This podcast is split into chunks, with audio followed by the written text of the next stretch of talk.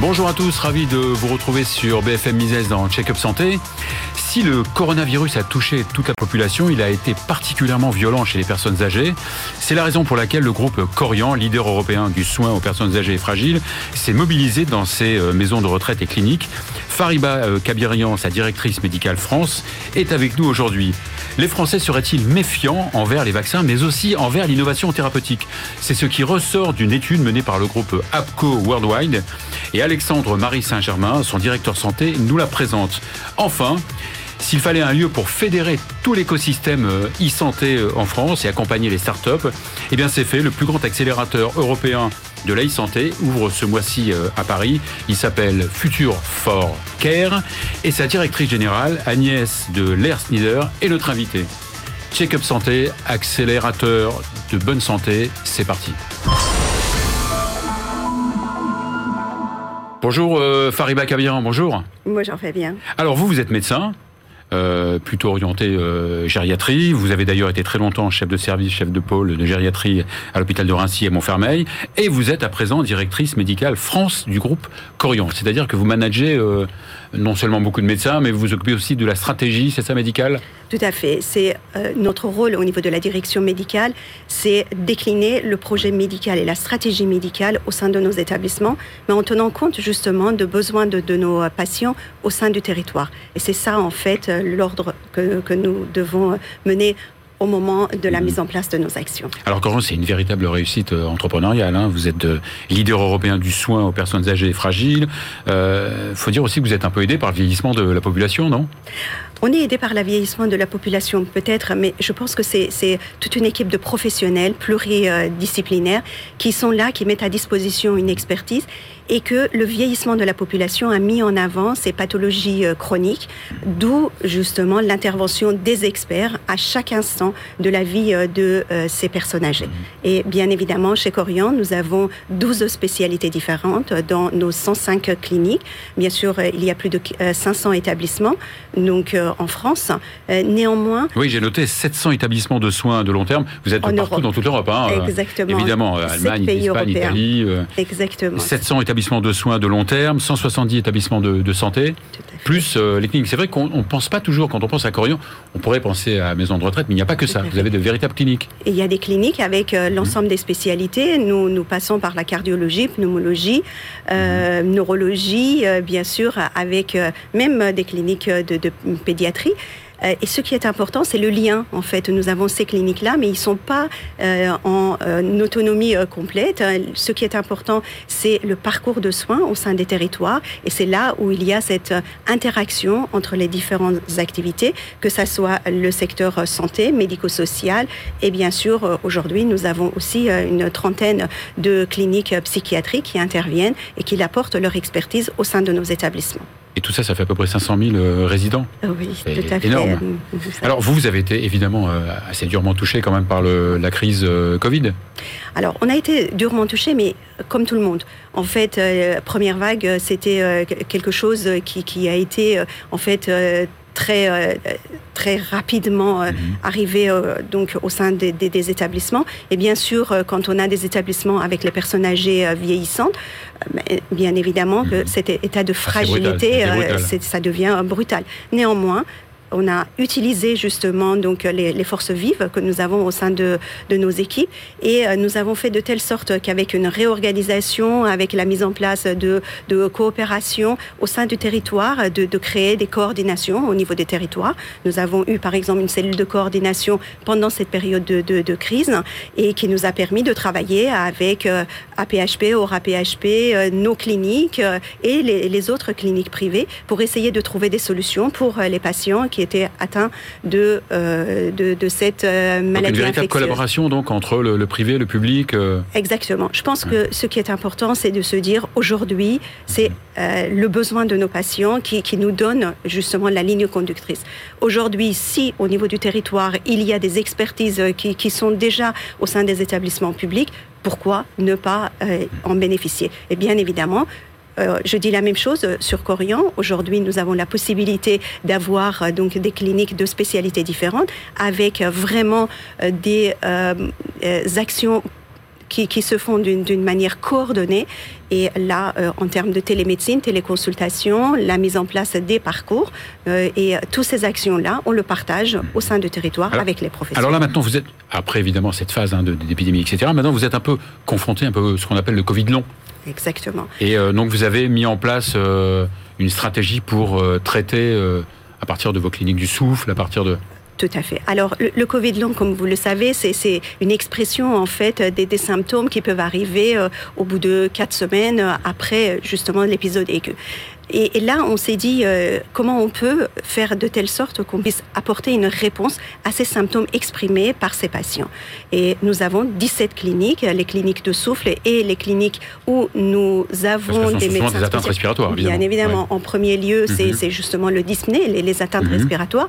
Mais sinon, nous avons aussi des, problématiques liées à des troubles cognitifs, des, problèmes de, mémoire, des troubles de l'attention, de la dépression, une fatigue qui, qui peut aussi euh, Mhm. être ressenti par les gens qui ont été atteints de, de, Covid. Et c'est là où vraiment, au sein de nos cliniques, mhm. euh, où il y a les professionnels, des pneumologues, des médecins impairs, donc euh, les, les médecins avec une spécialité de, de, physique et de réadaptation, qui apportent leur expertise en lien avec les rééducateurs, l'ensemble des professionnels, qui euh, font de telle sorte qu'il y ait cette coordination autour d'un vrai programme de réadaptation.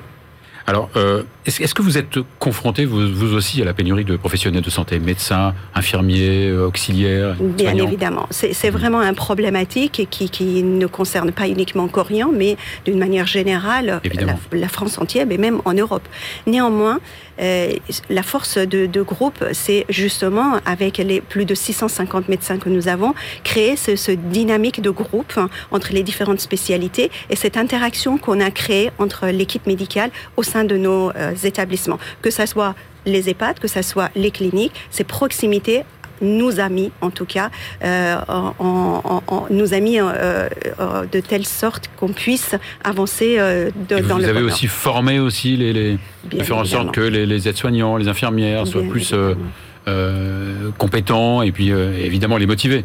Je pense que c'est vraiment euh, la première action à faire, c'est la mhm. formation, mhm. la montée en compétences donc de nos professionnels. Aujourd'hui, nous avons des formations qui, qui, sont dispensées par justement le, la Corian Academy, mais néanmoins, nous avons aussi des formations qui sont en lien avec le parcours patient et euh, prodiguées par nos équipes de soignants, qui peuvent être les médecins, les euh, équipes paramédicaux, les pharmaciens.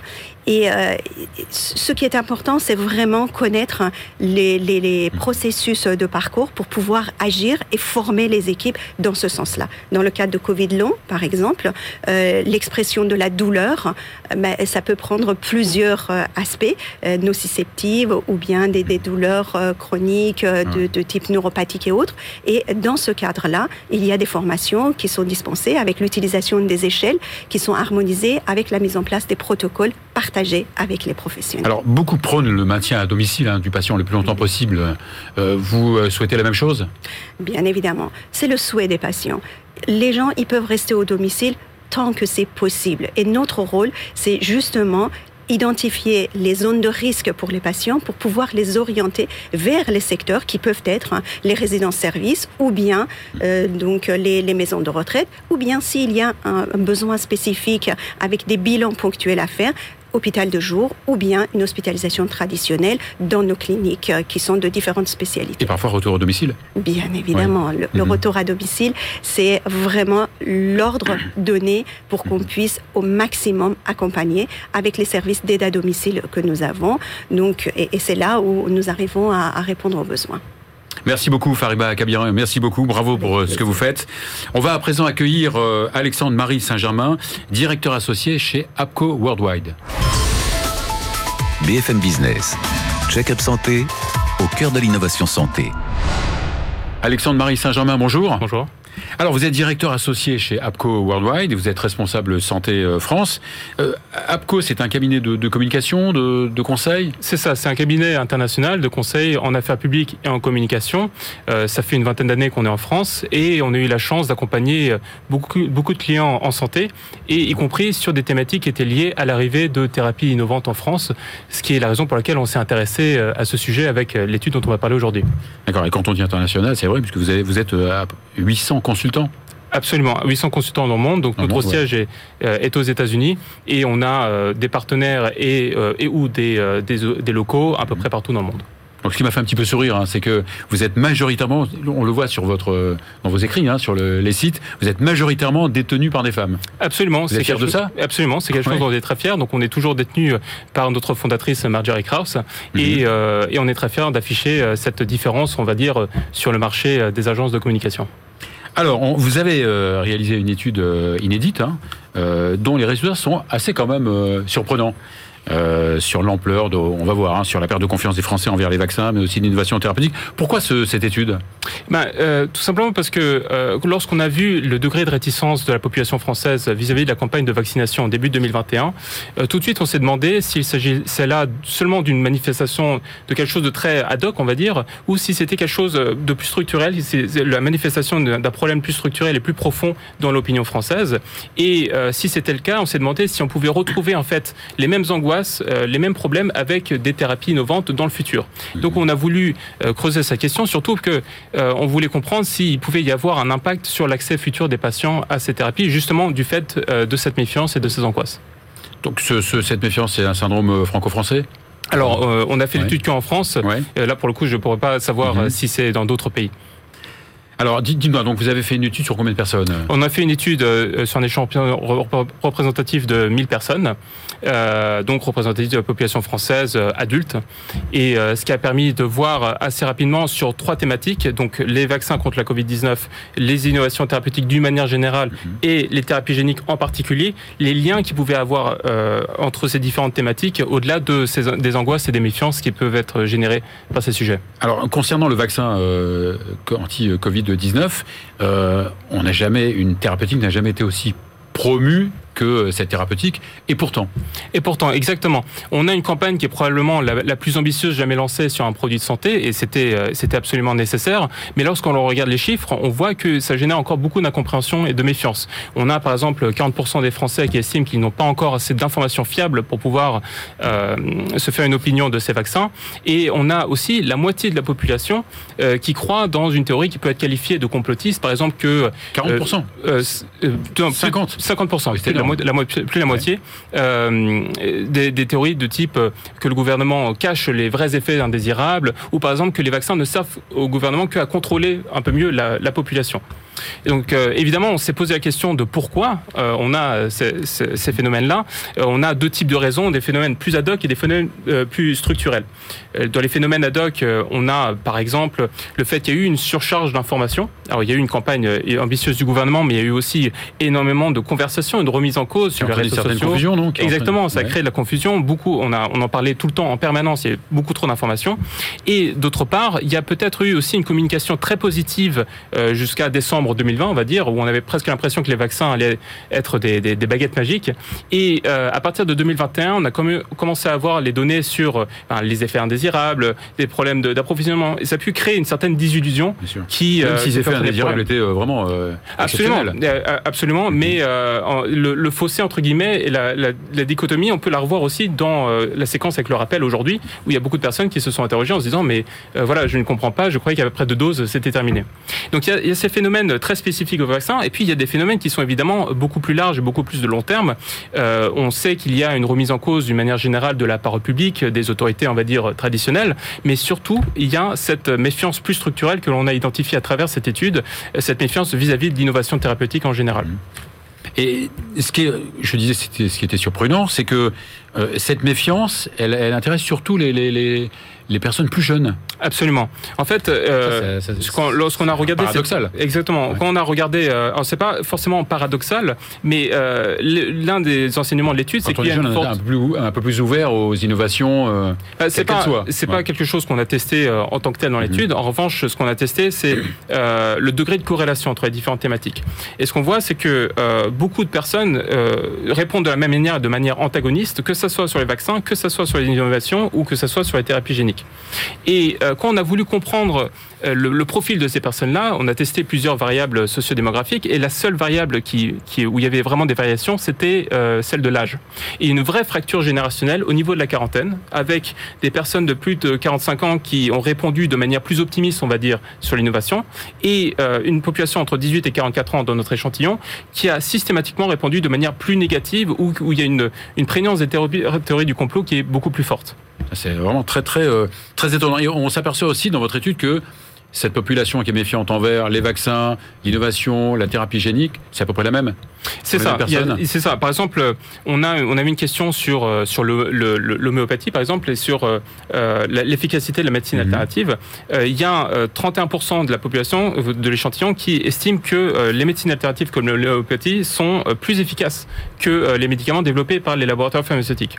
Et quand on regarde cet écha- ce- ces 31 personnes, euh, 31% de personnes, euh, il y a euh, 78% euh, de ces personnes-là qui, en réalité, croient déjà dans une théorie du, euh, du complot sur le- les vaccins contre le Covid-19. Donc il y a vraiment deux blocs, ouais. euh, un peu pour donner une image, un peu de la même manière de ce qu'on a étudié aux États-Unis entre républicains et démocrates, avec ce fossé qui s'étire entre les deux. Ben là, on a deux blocs, un bloc contre et un bloc pour l'innovation, de manière un peu plus idéolo- idéologique, voire un peu tribale. Alors, qu'est-ce, conclusion, qu'est-ce qu'il faudrait faire finalement?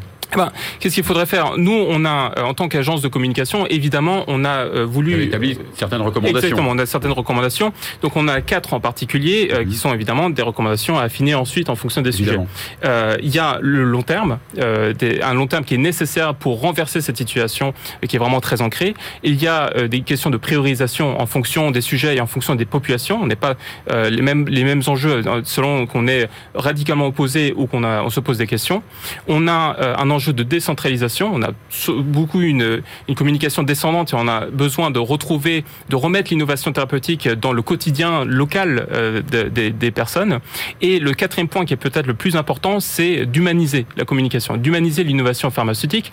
On a euh, souvent eu une communication qui était très basée sur les chiffres, ce qui est absolument important, mais on oublie finalement les visages des personnes, euh, des professionnels de santé, des personnes au sein des laboratoires qui portent cette innovation et qui ont vraiment un cœur de- d'aider ces patients et d'apporter des vraies alternatives thérapeutiques.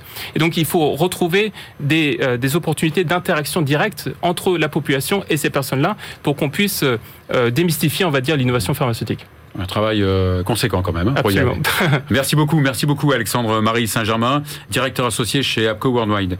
On va à présent euh, accueillir Agnès Delers-Nieder, euh, directrice générale de Future for Care. BFM Business. Check-up santé au cœur de l'innovation santé. Agnès Delers-Nieder, bonjour. Bonjour. Alors, après un brevet des collèges, vous passez par Sciences Po, ESCP Business School, euh, et vous avez travaillé très longtemps chez, euh, chez Orange, où vous avez été même directrice de la stratégie, je crois. Et euh, vous êtes à présent directrice générale de Future for Care. On prononce comme ça Future for Care, Voilà. parfaitement. On peut le prononcer. Bah, c'est c'est, euh, une nomi- dénomination anglophone, hein, on est obligé de, de la prononcer comme ça. Euh, ça a démarré il y a très peu de temps. Ça a démarré il y a un peu moins d'un an. Ouais. Et pourquoi Future for Care Parce que c'est l'initiative de quatre fondateurs, de quatre groupes industriels, Sanofi, Generali, Capgemini, Orange, Mhm. qui effectivement il y a un peu moins d'un an se sont dit euh, il faut qu'on se mette ensemble pour accélérer le progrès en santé numérique. Ouais. Et donc on, on, Et on malgré peut le avec confinement, vous avez fait ça, euh, vous avez sorti ça euh, de terre, puisqu'on ouais, a même euh, des des, locaux. euh, Absolument, en, en une année. Finalement, vous n'avez pas tellement quitté Orange puisque vous étiez chez Orange avant, non? Absolument, exactement. Euh. C'est peut-être un plus, non? Bien sûr, Ouais. C'est cette compréhension. L'idée de ces Mhm. quatre acteurs, c'est de se dire, il nous faut dans la santé numérique euh, Mhm. réunir des compétences multidisciplinaires. Ça n'est pas que du numérique, ça n'est pas que de la santé, mais c'est vraiment en se mettant ensemble qu'on peut faire progresser ces, ces sujets. Et donc, euh, c'est vraiment l'alliance des compétences qui est, qui est en jeu ici. Alors, vous êtes un, vous dites que vous êtes un accélérateur et non pas un incubateur. C'est quoi la différence entre un accélérateur et un incubateur? Alors, un accélérateur, ça cherche vraiment à aider les entreprises qui ont déjà un projet, qui ont déjà un produit, à le mettre sur le marché. Et à ce moment-là, euh, l'entrepreneur, il a... sont déjà un peu matures, quoi. Exactement, exactement. Et à un moment, ce, ce, cette moment de mise sur le marché, elle est très très complexe parce qu'il y a beaucoup beaucoup de choses à faire. Que ces startups, elles ont des équipes qui sont très réduites et donc elles ont besoin d'appeler plusieurs expertises qu'elles n'ont pas dans leurs propres équipes. Et aller chercher ces expertises, c'est pour être très compliqué. Et donc, nous, notre idée, c'est de leur euh, proposer d'accélérer cette phase-là en les mettant en contact très rapidement avec les bons experts du monde industriel qu'on connaît bien, avec euh, quatre industriels fondateurs et d'autres industriels qui vont nous rejoindre, et puis des, des établissements de soins, du monde, du monde académique, des associations de patients, voilà, et les aider dans cette phase un peu cruciale. Oui, parce que c'est bien d'avoir des idées, ensuite il faut que ça suive. Hein. C'est un peu le reproche qu'on fait euh, en France. Exactement. Les, gens sont brillants, ils ont de super idées, mais ensuite ça, ça ne suit pas. Oui, et toute, toute, la problématique, c'est comment on monte à l'échelle, comment on passe effectivement d'un projet à une petite entreprise, et puis une entreprise à trouver un marché avec des grands débouchés, et à l'international aussi. Il faut que nos entrepreneurs en France, en Europe, puissent aussi avoir accès à tous les marchés euh, internationaux pour gagner en taille. C'est ça l'enjeu. Alors, votre spécificité, c'est que euh, vous fédérez l'ensemble de, de, de l'écosystème de e-santé que la e-santé, c'est bien ça. E-santé, c'est vraiment effectivement important. Cette alliance entre le numérique et la santé qui, qui crée des solutions totalement euh, innovantes, qui peuvent vraiment faciliter la vie des professionnels de santé, qui peuvent faciliter euh, l'accès aux soins, l'accès aux soins à distance, qui peuvent permettre aussi une médecine plus personnalisée. C'est ça les enjeux aujourd'hui du numérique et de la santé. Alors, vous, évidemment, vous, vous allez accueillir des, euh, des, startups. Vous allez accueillir combien de startups euh Alors, on vient de, de sélectionner. Euh, alors, on vient de sélectionner 22, 22 mhm. pépites. On est vraiment très fiers. et on va en, en, sélectionner comme ça deux fois par an pendant trois ans. Et donc, à un rythme d'autour 20-25 par par batch, on appelle ça des batchs. Et en tout, Donc, euh, ça fait à peu près 150 euh, dans 2-3 ans. Ah d'accord, dans ce, dans ce euh, même, même endroit Exactement. D'accord, qui est un endroit extraordinaire. Donc, extraordinaire, en plein, Paris, en plein Paris, dans le 13e, sur les quais de la Seine. Mhm, côté de la BNF Exactement. Oui. Et euh, donc ces 20, ces 20 startups, euh, vous les sélectionnez, mais est-ce qu'elles se portent d'abord candidates ou est-ce que vous avez fait une communication pour... Euh... Absolument. Alors on a fait ce qu'on appelle dans notre jargon un appel à projet. Mhm. Donc on a plus de 100 euh, startups qui ont candidaté. On en a sélectionné 40 d'entre elles qu'on a auditionné avec un jury, un jury lui aussi multidisciplinaire, avec des entrepreneurs, avec des médecins, mhm. avec des, des, des, des gens du, du, monde scientifique et académique. Et de ces 40, on en a voilà, sélectionné 22 précisément qui euh, vont nous rejoindre dès le début de l'année. Dès, euh, janvier. Dès janvier. Ah oui, c'est vraiment euh, plus que bientôt là. C'est demain. C'est tout à l'heure. C'est tout à l'heure. On les a d'ailleurs, voilà, on a fait une petite cérémonie pour les accueillir la semaine dernière. D'accord. J'espère qu'on assistera au vernissage. Avec plaisir. Bon, vous êtes les premiers à Check-up Santé. Hein. Euh, évidemment, donc vous proposez évidemment plein de services à ces, euh, à ces startups, hein, de leur faire rencontrer euh, des, des, personnalités diverses et variées, c'est ça, des experts. Exactement. Et puis aussi des, des séances aussi de formation, non ou pas? Oui, des workshops, des ateliers, et puis les faire travailler ensemble. Elles sont aussi très demandeuses de d'échanger leur, leurs expériences, de partager sur des problématiques euh, communes qu'elles ont. D'accord. Donc ce sont, comme on le disait en tout début, ce sont des, des startups déjà matures hein, qui mais donc Absolument. qui cherchent après donc à peut-être à faire rentrer des, des, euh, des fonds dans qui cherchent à faire rentrer des fonds, qui cherchent euh, aussi à raffiner leur business model, à le, mmh. vraiment le, le, le finaliser. C'est quand même la clé sur ces sujets de numérique et de santé. C'est quel est le bon business model? Comment on accède au marché? Comment est-ce qu'on va au remboursement ou non? Euh, Voilà. Donc toutes ces questions de business model sont souvent très complexes dans ce monde de la santé où la, voilà, la, mmh. la chaîne de valeur euh, est complexe. Et comment, comment s'est initiée cette euh, collaboration entre ces quatre euh, entreprises, Sanofi, Orange alors l'initiative vient de Sanofi qui s'est dit seul on n'arrivera pas. À... J'en profite pour saluer ma copine Isabelle Vitali quand même. Absolument avec qui on, travaille la main dans la main et qui est mhm. effectivement l'initiative de, de, Future for Care mhm. et L'idée, c'était de se dire, oui, c'était de se dire, un laboratoire pharmaceutique va pas pouvoir seul euh, avoir toutes les compétences nécessaires à ce marché de la santé numérique qui euh, est naissant finalement et qu'il faut aussi structurer. Et donc l'idée c'était de se, de se réunir à plusieurs acteurs pour pouvoir aussi Chacun apportant son expertise. exactement son expertise et puis euh, puis et puis sa force aussi Sa sa force, euh, de, de leader d'opinion. Je Ouais. pense que c'est aussi très important. Que peut, que peut amener, apporter, bien sûr, qu'il il peut évidemment, mais qu'est-ce qu'il peut apporter Capgemini? La technologie et Ouais. c'est sa grande lecture et compréhension des usages. Il y a aussi tout un tout un volet usage. Euh, comment est-ce que euh, on fait accepter dans les mains des patients? Comment est-ce on fait accepter dans les mains des professionnels de santé ces solutions qui sont nouvelles?